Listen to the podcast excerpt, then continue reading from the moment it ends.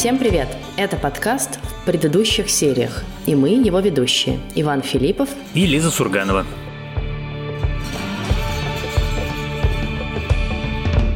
Я Лизе перед тем, как мы начали записывать подкаст, говорил, но вместе со мной сегодня подкаст записывает мой постоянный, правда молчаливый соведущий кот Тимофей. Я возмущена. Почему? Потому что у тебя есть другой соведущий. Ну, он молчит. Он не претендует на твою роль. Он не может претендовать на твою роль. Никто не может претендовать на твою роль. И вообще он кот. Так вот, сегодня мы с Лизой и котом Тимофеем обсудим сериал Netflix, который называется «Ночной агент». Если вы его еще вдруг не посмотрели, то, ну, как бы это тот случай, когда, пожалуй, нужно сделать это, опасаясь спойлеров, потому что «Ночной агент» относится к категории сериалов, в котором резкий поворот сюжета, клиффхенгер и какой-нибудь там неожиданный сюжетный изгиб случается примерно каждые 15 минут. Да, слушай, это удивительный сериал, конечно, который э, ты абсолютно прав. Смотришь, э, затаив дыхание и проглатываешь буквально там за несколько дней, потому что он невероятно затягивает экшеном, погонями, неожиданными совершенно сюжетными поворотами, и который ты при этом смотришь и думаешь, господи, какая же это все-таки развесистая, патриотическая, махровая клюква. Как будто меня искупали в чане фильмов Майкла Бэя. Ну, как бы, да, немножечко все более современным. Женщина-президент, chief of staff женщина тоже. Но в целом, в остальном тоже я люблю свою страну очень. Ну, конечно, я с тобой не согласен про Майкла Бэя, потому что для Майкла Бэя в этом сериале вообще ничего не взрывается. Но на самом деле я в этот раз на какую-то ура-патриотическую тематику вообще не отреагировал, потому что ну, он там есть где-то, но это такой главный герой, который простой сибирский валенок, честный, преданный своей стране. И главное, что они ему придумали как бы некое объяснение, которое делает его поведение очень органичным. Это чувак, который вырос в тени, отца, которого обвинили в измене родине. И, ну, как бы, во-первых, он в это искренне верит, во-вторых, он из-за этого переживает, а в-третьих, он как бы старается своей жизнью искупить грехи или не грехи, или просто как бы ложное обвинение отца. Ну, наверное, да, но при этом как бы он на самом деле не единственный герой, и там регулярно, я вот прям заметила, что несколько раз за сериал возникал разговор, почему мы все работаем в этих структурах, потому что я верю в систему, отвечает какой-нибудь персонаж. И это на самом деле довольно интересная штука, наверное, в ней даже можно покопаться, и я думаю, что на эту тему будут тоже какие-то исследования. Потому что в год, когда Америка максимально, кажется, не уверена в своем будущем и в своей демократической системе, выходит сериал, в котором, с одной стороны, да, эта система насквозь коррумпирована и пронизана предателями, а с другой стороны, главные положительные герои в ней говорят, мы в нее верим, и мы ее спасем. И это такой очевидный посыл, да, что сейчас вот пришел какой-то плохой президент или плохой вице-президент, но он уйдет, а система останется. И в этом для меня, конечно, прям очевидный э, американский патриотизм. Нет, конечно, и на самом деле американское телевидение известно тем, что оно вот в моменты как раз смуты, э, сомнений и тревоги предлагает зрителям какую-то альтернативу, что-то, за что можно зацепиться, что-то, что не дает впасть совсем в уныние. И мой любимый пример – это «Западное крыло», которое появилось как ответ на администрацию Буш. Собственно, появился Буш, чуть-чуть пораньше появилось «Западное крыло», но при этом вот в момент, когда был президентом Джордж Буш-младший, это было очень популярным шоу именно потому, что это было противоядие как бы новостям, которые ты смотришь в телевизоре. И, наверное, тут я с тобой согласен, конечно, здесь есть градус патриотизма. С другой стороны, вот сразу же после «Ночного агента» я начал смотреть сериал, который называется «Кроличья нора» с Кифером Сазерлендом, который, ну, как бы делает то же самое, предлагает противоядие, говорит о каких-то сложностях в стране, просто делает это много более искусно, элегантно и, я не знаю, изящно. Ну да, нет, я на самом деле тут смеюсь, потому что сериал-то хороший, да, его действительно интересно смотреть, но в общем, как бы, если мы будем честны друг с другом, то это такое чтиво, да, э, он на самом деле ничего особенного в тебе не оставил, потому что он в каком-то смысле прямой, как палка, да, в нем миллион сюжетных ходов неожиданных, как бы местами они просто ради того, чтобы вернуть еще один сюжетный ход, но в основе своей, в ценностях, в том, какие главные герои, он вот такой, как бы квадратный, вот как главный герой, прям супер простой.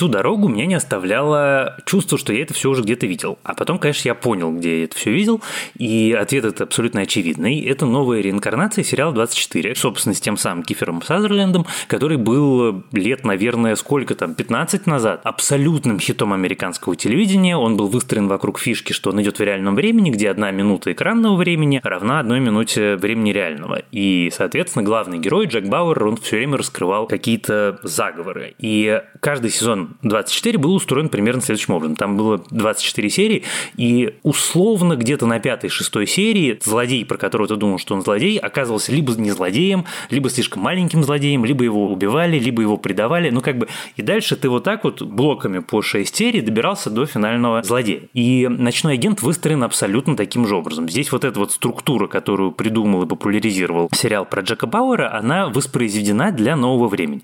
И если ты обратишь внимание, это телевизионный сериал.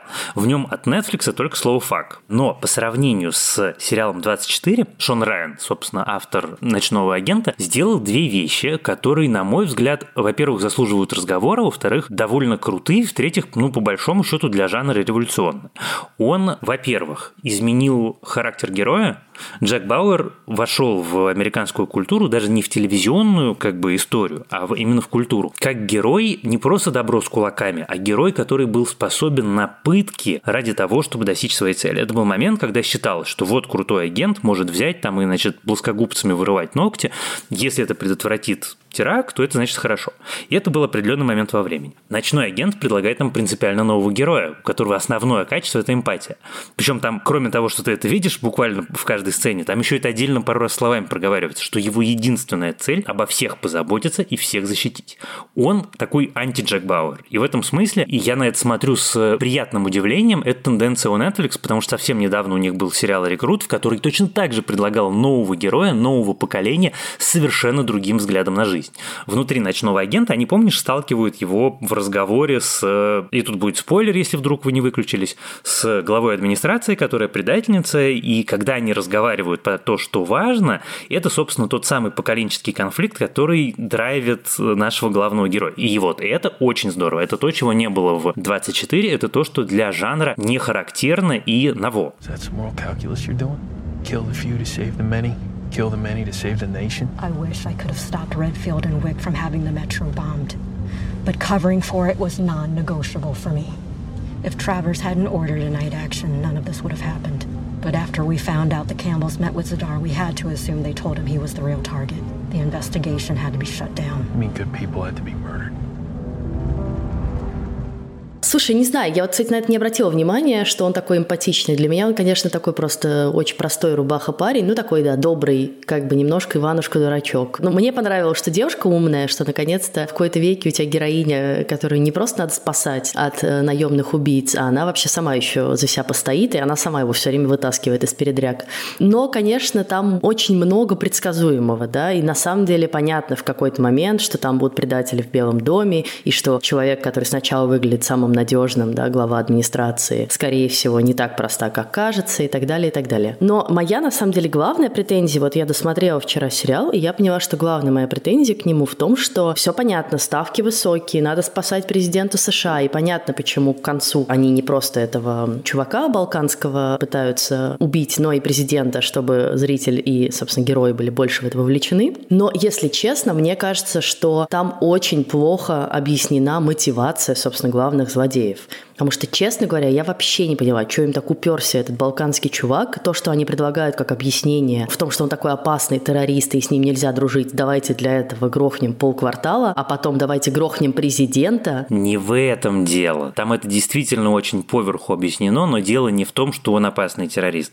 Дело в том, что тот чувак, который в этот момент у власти, вот в этой выдуманной стране, клиент вот этой корпорации, и они на нем зарабатывают совершенно бесконечные бабки. Хорошо, для корпорации Франции понятно, а для вице-президента почему? Для вице-президента это и про терроризм, и про откаты. Вот мне кажется, что это все равно очень плохо объяснено, и на самом деле так, что ты в это не очень веришь, как в легитимную причину для совершения довольно сложного теракта. А потом теракта, в который вовлечен президент, половина спецслужб. Ну, то есть тебе надо сделать довольно дорогую штуку ради, в общем, как бы чего? не очень понятно чего. Как я понял финал, как бы они начинают ради того, чтобы вот эта вот зловещая корпорация корпорация военная, чтобы она не потеряла контракты. Поскольку у этой корпорации на содержании вице-президент, то они вовлекают вице-президента в этот заговор.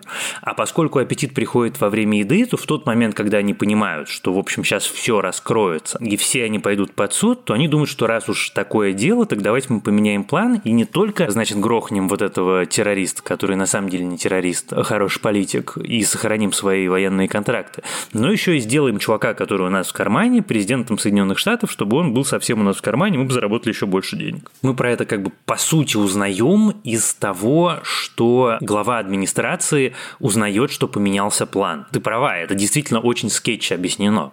И э, тут, в общем, пожалуй, важный минус, потому что традиционно нужно все-таки, чтобы главный злодей выступил с программной речью и подробно объяснил суть своего злодейского плана. Иначе что он за главный злодей? Но дело даже не только в этом, а в том, чтобы зритель поверил, что действительно такой сложный и дорогой план нужен для вот такой цели. Вот если бы они с самого начала говорили, мы хотим этого чувака сделать президентом США для того-то и для того-то, я бы поверила. А вот как бы вот так вот на мягких лапках к этому подкрадываться и потом вдруг как-то без нормального объяснения это заявить, ну, для меня это странно. Ты знаешь, я в итоге понял, что мне, в общем, по большому счету пофиг, потому что мне было интересно. И вроде бы я как бы иногда угадывал, иногда не очень угадывал, что будет дальше, но это сделано очень хорошо. Это на самом деле вот удивительный совершенно пример сериала, в котором желание докапываться у меня за все время просмотра не было ни разу. Ну, как бы все очень симпатично. Пожалуй, на мой взгляд, они придумали экстравагантную пару наемных убийц, но они не допридумали их до конца, так что они выглядят немножко более, ну, как бы нелепыми, чем злодейскими. И вот, пожалуй, единственные, кто мне там не сильно нравились, это, собственно, вот эта вот странная парочка. Но в остальном он тебя держит от начала до конца. Это вот, знаешь, это есть вот этот любимый мной термин, который по-английски называется fridge logic. Это когда ты смотришь кино в кинотеатре, и ты, значит, в абсолютном восторге выходишь из кинотеатра, идешь домой, ложишься спать, в среди ночи встаешь в холодильник, чтобы съесть мороженого, и вдруг, значит, схватившись за ручку холодильника, думаешь, черт, а как же в этом фильме, вот в этой сцене, почему же этот герой так поступил? Это называется fridge logic. Это когда этот вопрос ты задаешь себе не в кинозале, а сильно-сильно позже. «Ночной агент» для меня был абсолютно таким сериалом. Я действительно могу задаться этими вопросами, но не в момент просмотра. В момент просмотра меня развлекало, мне было интересно, и, собственно, ну, как бы я этим вопросом не задавался. И, вероятно, на самом деле в этом один из ответов на вопрос какой-то феноменальной популярности. Когда я тебе предлагал его обсуждать, он был типа топ-10, он там добирался где-то выше, где-то ниже, до топ-10 по странам у Netflix. Сейчас он штурмует топ-10 за всю историю Netflix. И вот это, конечно, повод для какой-то рефлексии. А я напоминаю, что у нас есть рубрика рекомендаций от наших слушателей, в которой сегодня слушатель по имени Артем советует всем сериал «Вечность». Сериал можно посмотреть в медиатеке и в кинопоиске в плюсе мульти с медиатекой. Привет всем слушателям подкаста в предыдущих сериях. Меня зовут Артем, и хотел порекомендовать сериал «Вечность». Этот сериал я смотрел, наверное, лет пять назад вместе со своим отцом, который до сих пор постоянно спрашивает, не вышел ли новый сезон того сериала, который ему очень понравился. Сериал нам рассказывает о жизни судмедэксперта, который помогает в раскрытии преступлений. Чем-то это похоже, наверное, по задумке на Декстера, но по легкости повествования, по героям, по отсутствию, наверное, какой-то такой большой трагедии или саспенса, это, наверное, больше похоже на сериал «Касл», это чем-то похоже на сериал «Белый воротничок» и тому подобное. Сериал достаточно захватывающий, интересный. Изюминка его заключается в том, что судмедэксперт является бессмертным. Соответственно, когда что-то с ним происходит в рамках его опасной трудной деятельности при расследовании преступлений, он воскресает в воде и продолжает выяснять в том числе причину своего бессмертия. Сериал интересно написан, интересно снят, игра актеров вызывает восхищение, поэтому думаю, что всем его стоит посмотреть. Этот сериал, насколько я знаю, не обсуждался, и, наверное, уже не будет обсуждаться, учитывая, что его не продлили на второй сезон. Но сам по себе первый сезон достаточно самобытный, интересный. И, на мой взгляд, не так много аналогов у конкурентов у такого сериала, поэтому, наверное, стоит его посмотреть. Если вы хотите оставить нам свою аудиорекомендацию, это можно сделать через бот в Телеграме собака КП аудиобот, и мы обязательно включим ее в один из следующих выпусков поругали сериал, поговорим про достоинства, да. Я, видишь, более скептически настроена, но тем не менее, для меня тоже было много достоинств у сериала. Мне как раз не нравился главный герой, чуть меньше не нравилась главная героиня, но мне очень нравились вот персонажи второго плана, и особенно линия с телохранительницей Мэдди, дочки вице-президента, и ее отношения с Монксом, вот с этим старым, да, агентом. Тоже там есть некоторое противоречие в ценностях, которые они обсуждают, кто как подходит к работе. И, собственно, когда Питер и Роуз находят видео, в котором видят Челси на камерах наблюдения, да, и она кого-то охраняет, и Питер говорит, вот теперь это уже не теракт, а это покушение на кого-то, то в этот момент я на секунду подумала, что сейчас окажется, что это Челси на самом деле тоже участвует в этом заговоре, и ее специально представили к Мэдди, чтобы она потом как-то вкралась к ней в доверие. И я вот на это ужасно расстроилась, потому что она мне очень начала нравиться. И я рада, что сериал все-таки оставил ее среди хороших персонажей, даже среди, наверное, лучших персонажей. И это такой для меня пример человека, который, с одной стороны, профессионал, а с другой стороны, позволяет себе быть человеком, будучи профессионалом, да, и именно благодаря сочетанию этих качеств она и попадает в такое доверие к Мэдди и, собственно, сможет ее спасти, потому что именно ей Мэдди направляет видео, как ее спасти. Никто меня в этом сериале так не бесил, как Челси. Господи, это просто, это самый бесячий персонаж на свете. Видишь, как у нас с тобой сегодня не совпало все. Я совершенно согласен, она дико интересная, и вся ее линия очень интересна, но это невыносимо абсолютно. Ну, как, когда там появляется Монка, ты смотришь на него и думаешь, господи, как у него глаза, в принципе, как бы в незакатном состоянии остаются. Очень интересно, что в этот раз Deadline опубликовал дико интересную штуку, а именно историю про то, как Шон Райан питчил и девелопил сериал «Ночной агент» с Netflix. Собственно, изначально «Ночной агент» действительно был телевизионным сериалом, который должен был выходить на NBC. И главная претензия Netflix была к линии секретной службы, которая должна была начаться в первой серии. И только после того, как ее сдвинули на третью серию, когда сначала все уже раскрылись, и потом, значит, начинается история секретной службы. После этого только Netflix Greenlight этот сериал. И на самом деле такая с точки зрения, ну, как сказать, размышления о профессии сценариста очень занятная история, потому что вообще действительно, с одной стороны, логично было бы начинать их все сначала, с другой стороны, насколько органично она стартует с третьего эпизода, и вот ты уже все понял, и ты как бы разобрался в основных главных действующих героев, и тут тебе предлагают новую сюжетную линию. Ты не запутываешься. Это на самом деле, ну, как бы довольно классно придумано и в результате органично выглядит. У «Ночного агента» есть еще, на самом деле, другая э, отличительная черта, которая меня ужасно порадовала, которой никогда не было в 24. Она там как бы, если и была, то каким-то там суперпунктиром. А именно, что все злодеи, вообще все герои, они в результате не двухмерные. То есть у них у всех есть что-нибудь еще наемные убийцы, которые разговаривают про свою жизнь, которые разговаривают про семью, которые разговаривают про ребенка, у которых есть какие-то свои отношения, причем, ну, такие, в общем, странные немножко и сложные, но при этом они есть, это живые люди. Совершенно крутейшая история про вице-президента, который потерял всю семью, и то, какие у него отношения с дочкой. Там у всех есть что-то, что делает их не просто, ну, как бы функциями, не просто злодеями. И мне кажется, что это одна из вещей, которые, в общем, в результате эту историю спасают. Они ее немножко приподнимают над таким среднестатистическим представителем этого жанра. Но получается, что просто у тебя нет мест, где ты спотыкаешься. Вот нет мест, где ты говоришь, да блин, ну почему? И в результате он так вот как бы спокойненько, аккуратненько с тобой доходит до самого конца. И ты в конце такой, ну да, хорошо, симпатичную вещь посмотрел. Можно двигаться дальше. При этом это абсолютно обычная история, в которой сказать выдающееся нельзя ни о чем. Тут обычная режиссура, очень обычные, хотя очень симпатичные актерские работы, очень обычная история. Ну, как бы таких закрученных историй я смотрел в кино и сериалах, ну, примерно больше ста. Там меняются главные действующие герои, главные действующие злодеи, но тем не менее, как бы основные вот эти вот повороты, они все более-менее понятны. Кто там кого предаст, кто кому что-то должен. И единственный момент, в котором я действительно удивился, это история с преподавателем. Потому что я был уверен, что вот, значит, этот преподаватель, это коварная змея Юга, которая соблазнит дочку вице-президента и что-то с ней сделает. И вдруг вот в этом месте, когда, значит, его любовник его вдруг убивает, и оказывается, что он не просто брат-близнец, а он на самом деле тот самый террорист из метро, я тут, конечно, как бы внутренне зааплодировал. Чуваки, вы придумали что-то, чего я не мог предсказать. Ну да, нет, ну и про брата-близнеца тоже на самом деле интересно получилось, что в итоге как бы они перепутали, да, и убили не того. И вроде бы, слушай, брат-близнец, как бы такая банальная штука штука. Да нет, даже эти наемные убийцы, в общем, в некотором смысле клише, такие суровые, жестокие, алчущие крови, а при этом нежные внутри.